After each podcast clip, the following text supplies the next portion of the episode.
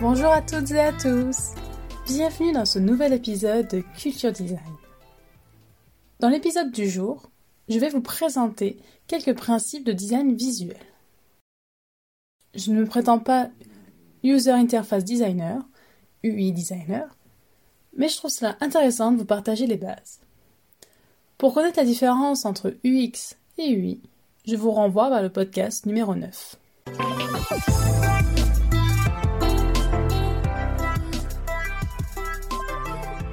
Don Norman, dans son ouvrage Design émotionnel, Pourquoi aimons-nous ou détestons-nous les objets qui nous entourent, explique très bien notre relation aux objets, mais surtout leur aspect visuel. C'est notre cerveau, la partie la plus ancienne, qui est aussi appelée reptilienne, qui est en cause. Je vous en ai déjà parlé dans l'épisode 23 sur le cercle d'or. C'est le cerveau reptilien, basé sur les informations sensorielles, qui permet de faire des jugements rapides sur ce qui est bon ou dangereux et d'envoyer ainsi des signaux appropriés.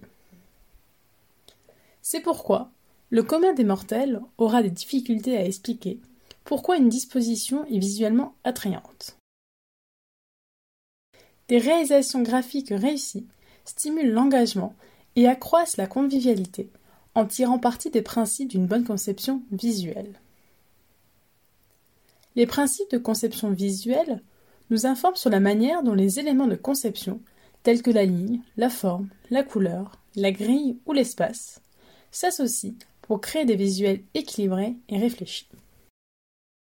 De ce fait, nous allons nous baser sur la relation visuelle entre votre conception et votre cerveau reptilien à travers cinq principes que j'ai repris de l'article de NN Group intitulé Five Principles of Visual Design in UX.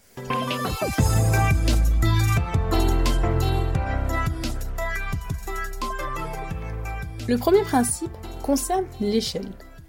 Il fait référence à l'utilisation de la taille dont la relation avec le reste des éléments permet de signaler l'importance et le rang dans une composition. Une règle générale consiste à inclure des composants petits, moyens et grands dans la conception. En d'autres termes, lorsque ce principe est utilisé correctement, les éléments les plus importants d'une conception sont plus grands que ceux qui le sont moins. La raison derrière ce principe est simple. Quand quelque chose est gros, il est plus probable qu'il soit remarqué. Par exemple, dans une publication comme un journal, le titre sera écrit plus gros et en gras afin de le détacher du corps du texte informatif. Cette hiérarchie visuelle permet d'établir ainsi des niveaux d'importance. Le deuxième principe concerne la hiérarchie visuelle. Elle fait référence au guidage de l'œil sur la page afin que celui-ci détermine les différents éléments de conception dans l'ordre de leur importance. La hiérarchie visuelle s'exprime par des variations d'échelle, de valeur, de couleur, d'espacement et de placement notamment. Lorsque le principe de l'échelle est utilisé correctement, l'expérience sera positive. Les bons éléments sont mis en évidence. Les utilisateurs analysent facilement le visuel et savent comment l'utiliser. Le troisième principe concerne la notion de balance. Il est important d'équilibrer les éléments de conception, c'est-à-dire un arrangement ou une proportion satisfaisante d'éléments. L'équilibre se produit quand il y a une quantité également répartie d'éléments des deux côtés d'un axe imaginaire, ce qui n'implique pas nécessairement une notion de symétrie. Cet axe peut être vertical comme horizontal. Il sera le point de référence pour vous aider à organiser la mise en page afin que le rendu final apparaisse équilibré. Le quatrième principe concerne le contraste. C'est ce qui fait ressortir visuellement certaines parties de votre conception. Le principe de contraste s'exprime par la juxtaposition d'éléments visuellement différents afin de transmettre le fait que ces éléments sont différents et de bien souligner leurs différences. Et enfin, le dernier principe concerne la théorie de la Gestalt. Le terme Gestalt en allemand signifie forme, et de ce fait, indique que le tout, c'est-à-dire l'ensemble, et différent des parties. C'est le psychologue autrichien Christian von Ehrenfels qui est à l'origine de cette psychologie de la forme et qu'il écrit en 1890 dans son article Über Gestalt Qualitäten. La théorie de la Gestalt faisait opposition au behaviorisme qui concerne la psychologie du comportement. La théorie de la Gestalt se caractérise par six lois. En premier, la loi de la bonne forme. C'est le précepte principal dont les quatre autres découlent. Un ensemble de parties informes, comme un groupement aléatoire d'éléments, tend à être perçu automatiquement, au premier regard, comme une forme. De plus, cette forme sera vue comme simple, symétrique et stable. En deux, nous avons la loi de continuité.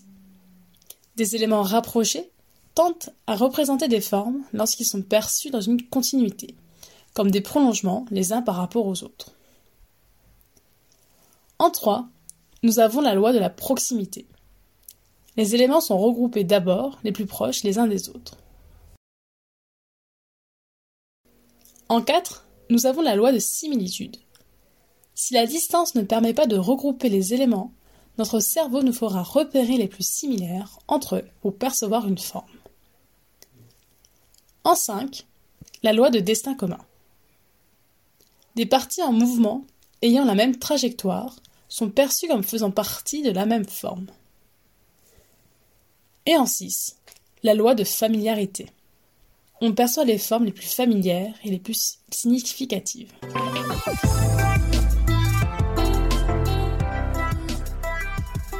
Voilà pour cette introduction à l'interface utilisateur. Comme vous l'avez entendu, il est important de ranger visuellement selon des principes scientifiques pour que votre conception soit agréablement utilisée. Vous retrouverez toutes les sources concernant le podcast sur mon site internet massomarion.wixit.com slash website dans la rubrique blog puis podcast. Vous pouvez vous abonner à ce podcast sur de nombreuses plateformes telles que Deezer, Spotify, iTunes Podcast, YouTube ou encore Podcast Addict. N'hésitez pas à le partager avec votre entourage, à faire un don sur ma cagnotte Tipeee ou à me laisser votre avis je me ferai un plaisir de le lire lors d'un prochain épisode. À la semaine prochaine